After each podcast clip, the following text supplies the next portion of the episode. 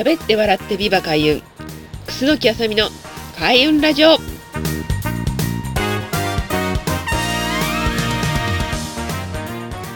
この番組は開運で日本を明るく元気にするをテーマに聞くだけで心が明るく元気になる開運情報番組です。パーソナリティは私エンタメ開運ナビゲーター楠木あさみがお送りします。どうぞよろしくお願いいたします。はいということで始まりましたビバ開運ラジオ第6回目。2021年2回目の放送になります、えー、いかがお過ごしでしたでしょうか、えー、ちょうどですねえー、年末年始今年はかなり慌ただしい方が多かったんじゃないかなと思うんですけれども、えー、私もこの3連休でね、ようやくなんかお正月が終わったなという感じがして、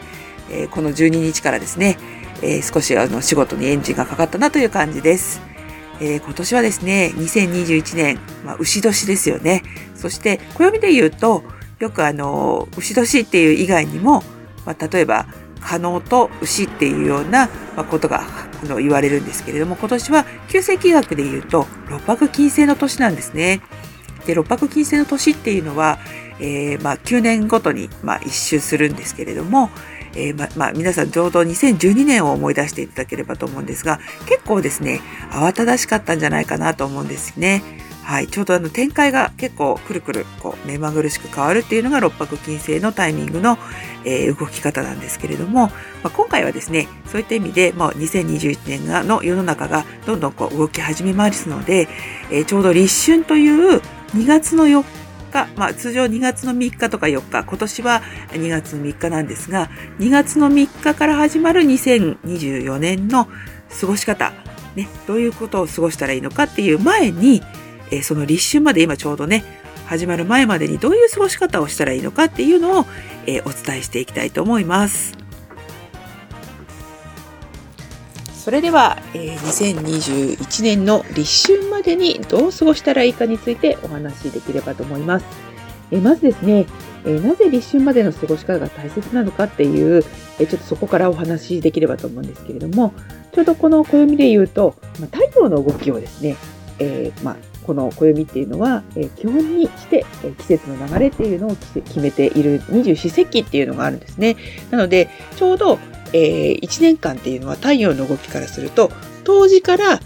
えー、一番、えー、次の年まで、年の夏至までが日がどんどん長くなるんですね。で、その夏至になってそこからどんどん日が縮んでいって、まあ、冬至まで行くっていうこう大きな2つのサイクルがある時に、え季節が太陽ね地球ってまあ太陽の周りを回ってるんですけれども、え最初冬至っていうのが一番夜が長いそして、えー、そこから先は夏至が昼が長いっていう時に、まあ、昔の人っていうのはですねえその太陽の動きを基本にして農業をしたりとか、まあ、生活を組み立てていったっていうところがあったと思うんですけれどもその時にちょうど春だよっていう節目っていうのがちょうど、えこの立春のタイミングなんですね。なので、まあ、冬至から、ま立春までの間ちょうど2ヶ月ぐらいあるんですが、ちょうど今のタイミングは、その立春から、えどんどん日が長くなりますし、よく春分ってね、秋分と秋分、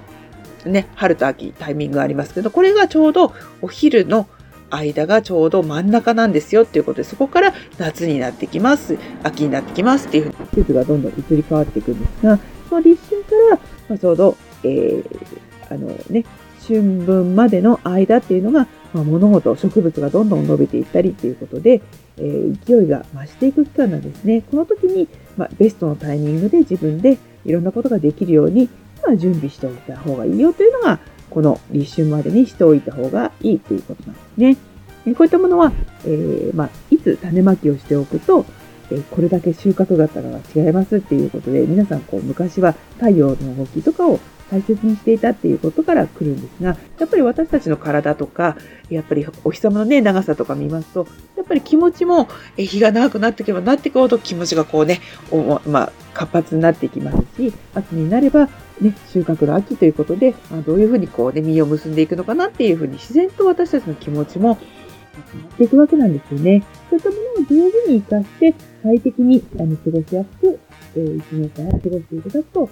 ものすごいですね、あの自分の努力ももちろんそうなんですけれども、そういったものもなしにしても、どんどん勢いがついて、自然とこの1年の後半には自分が手にしたい結果を受け取ることができるといったようなことを、えー、私ずっとね、あの、やって今年で14年目になるんですね。びっくりしてしまいました。あっという間に過ぎてしまうんですが、皆さんね、こういった情報を今年は、えー、こういったコンテンツに載せてお伝えしていければと思ってますので、ぜひ今まで、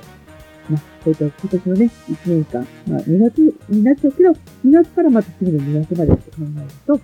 まだまだ期間はありますから、ぜひ今年はこんなことしたいなっていう具体的に、えー、行動計画などを立てていただけるといいかなと思います。そうすると、えー、立春から次の秋分、春分までの過ごし方がすごく楽になりま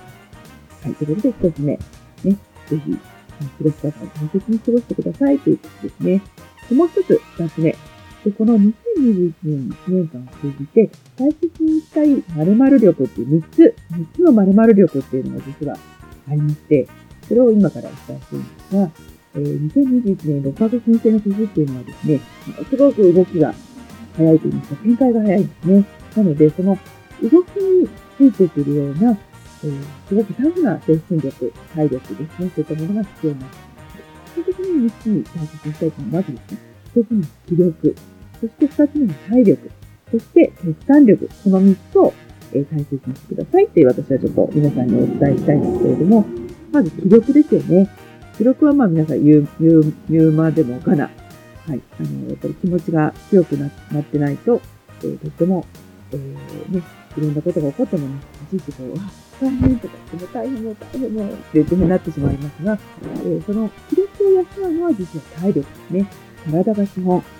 体を大切にして、え、体を鍛えたりとか、運動をしたりとか、まあ今ね、やっぱりコロナで外出禁止とか、まあ禁止とは言いませんけれども、人と会うのをね、ちょっと、まあ少し抑えてくださいっていう風になってくると、やっぱり気持ちも慣れちゃいますし、体力もですね、そういうのに応じて、やっぱ少しこう落ち気味になってしまうんですね。なのでやっぱりお外に出て少しでもいいので散歩をするとか、まあストレッチとか、まあ基礎的にね、できる基礎体力をぜひ上げていただきたいということですね。そしてあともう一つ、これがね、とっても大切です。決断力です。決断力は、やっぱりこうね、目まぐるしく変化する中でも、えここ頑張ってこう乗り切るぞっていう、自分で自分の行動を決める力、無理にこうやらなきゃいけないとかで頑張る力ではなくて、まあ、こうなったらこうしよう、こうなったらこうしようっていうふうに、まあ、切り、頭の切り替えを早くするためにも、ぜひ、えー、まあ、いわゆる決断力っていうのをね、高めていただきたいなと思うんですね。そして、この3つの、えー、力、まあ、気力、体力、決断力っていうのが、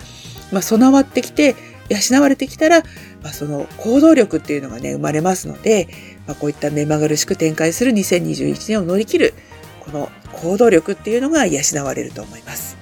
はい。っていうのが、まあ、1年を通じて必要な3つの力ということなんですけれども、まあ、人それぞれね、バイオリズムっていうのがやっぱりあります。なんかこう頑張らなきゃいけないのに調子がのもなかなかいまっちだなっていう人もいれば、なんかもう気力が充実しちゃって、もうどんどんできる気がしない、しかしないっていう前向きな人もいますので、そういったバイオリズムに合わせた、まあ、開運行動っていうのも、やっぱりお勧めしたいところですね。なので、ぜひ皆さん、あの、今年ね、まだ、あの、始まったばっかりなんですが、えー、私がお伝えしている開運ダイアリーセミナーですとか、まあ、今年の1年をね、どういうふうに過ごしていったらいいのかっていうバイオリズム、そういった開運鑑定っていうことも、えー、個別で、あの、行っておりますので、ぜひ、ポッドキャストですとか、えー、他の、えホームページなど、えチェックしていただければと思います。はい。ね、やっぱりこういう時代はね、まず、あの運気を上げるってことがね、とっても大切なんですね。運が良ければ、えー、なんとかなるっていうところもありますので、ぜひ、あのー、まあ、お気軽にね、お問い合わせいただければと思います。はい、ということで今日の2つのポイント、立春までの過ごし方が大切ですよということとえ、2021年大切にしたい3つの〇〇力、え気力、体力、決断力についてお話ししました。ありがとうございます。喋って笑ってビバ開運、楠木あさみのビバ開運ラジオ。今回はこちらで終了となります。お聴きいただきありがとうございました。これからもポッドキャストや SNS で皆さんの心が明るく元気になる開運情報をお届けしていきますので、ぜひこの番組のチャンネル登録、Facebook やインスタ、そして YouTube チャンネルのお友達登録をお願いいたします。それではまた次回、ビバ開運ラジオをよろしくお願いします。パーソナリティは私、エンタメ開運ナビゲーター、楠木あさみがお届けしました。また次回もお楽しみに。さようなら